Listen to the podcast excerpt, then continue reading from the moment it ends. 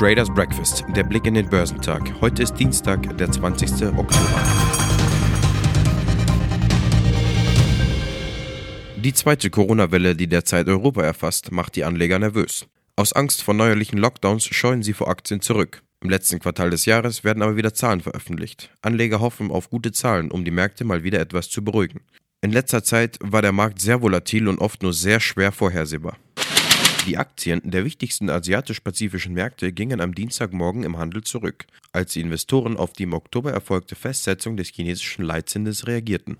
Die Aktien des chinesischen Festlandes waren am Nachmittag gemischt, wobei der Shanghai Composite um 0,13% fiel, während der Shenzhen Component um 0,43% zunahm. Der Hongkonger Hang Seng Index lag geringfügig niedriger. In Japan fiel der Nikkei um 0,34%. Der südkoreanische Kospi war um 0,56% niedriger. Die Aktien des südkoreanischen Chip-Herstellers SK Hinks fielen um mehr als 1,5%, nachdem das Unternehmen am Dienstag erklärte, es werde einen Teil des Intel-Geschäfts für etwa 9 Milliarden Dollar aufkaufen. Auch die südkoreanischen Autohersteller Hyundai Motor und Kia Motors mussten einen Rückgang ihrer Aktien um 4,46% bzw. 3,85% hinnehmen. Die beiden Firmen warnten vor einem Gewinnrückgang von 2,9 Milliarden Dollar im Zusammenhang mit Motorenproblemen. Währenddessen fielen die Aktien in Australien, wobei der S&P ASX 200 um 0,33% fiel. Die Aktien in den USA fielen am Montag vor einer wichtigen Frist. Die Parlamentspräsidentin Nancy Pelosi hatte sie gesetzt, um noch vor der Wahl eine Einigung über ein neues Hilfspaket zu erzielen.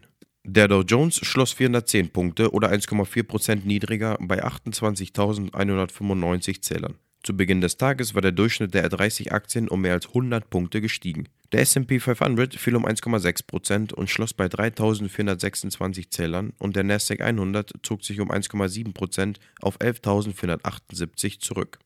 Sowohl der Dow als auch der SP 500 hatten ihre schlechtesten Tage seit dem 23. September. Der Nasdaq verzeichnete den größten Tagesverlust seit dem 2. Oktober und die erste fünftägige Verlustserie seit August 2019. Der US-Ölkonzern ConocoPhillips will die Ölschieferfirma Concho Resources schlucken. Dies wäre die größte Übernahme in der Ölschieferbranche in diesem Jahr. Die Aktionäre von Concho sollen für eine Aktie 1,46 ConocoPhillips Aktien erhalten. Concho kommt so auf eine Unternehmensbewertung von 9,7 Milliarden Dollar.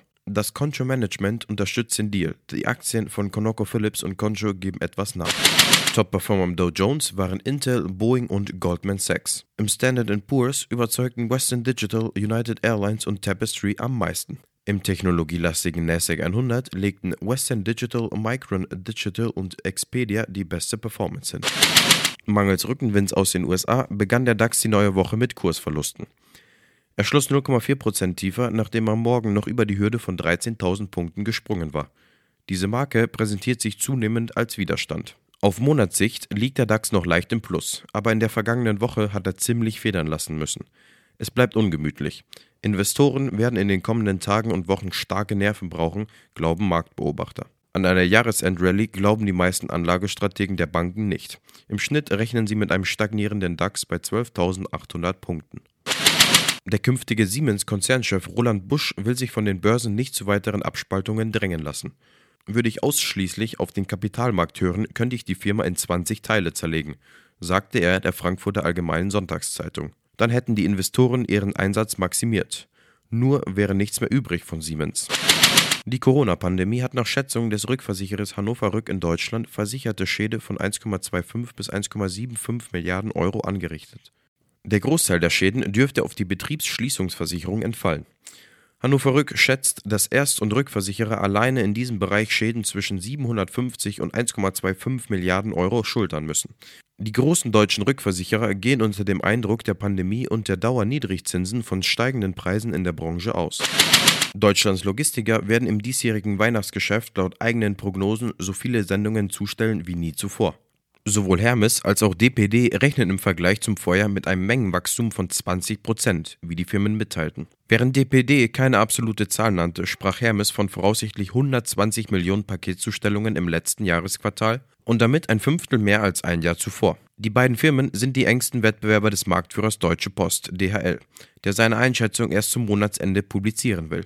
Schon seit langem boomt der Paketversand dank des erstarkenden Onlinehandels. Dieses Jahr wirkt die Corona-Pandemie als zusätzlicher Treiber.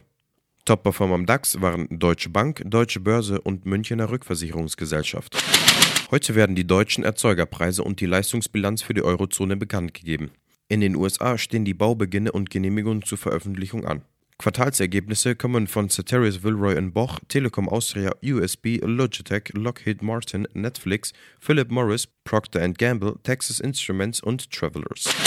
Der heutige Tag bringt gemischte Gefühle. Beim DAX wird ein Minus von etwa 100 Punkten erwartet. Beim Dow Jones rechnet man mit einem Minus von 25 Punkten und beim SP 500 wird zur Öffnung keine Bewegung erwartet.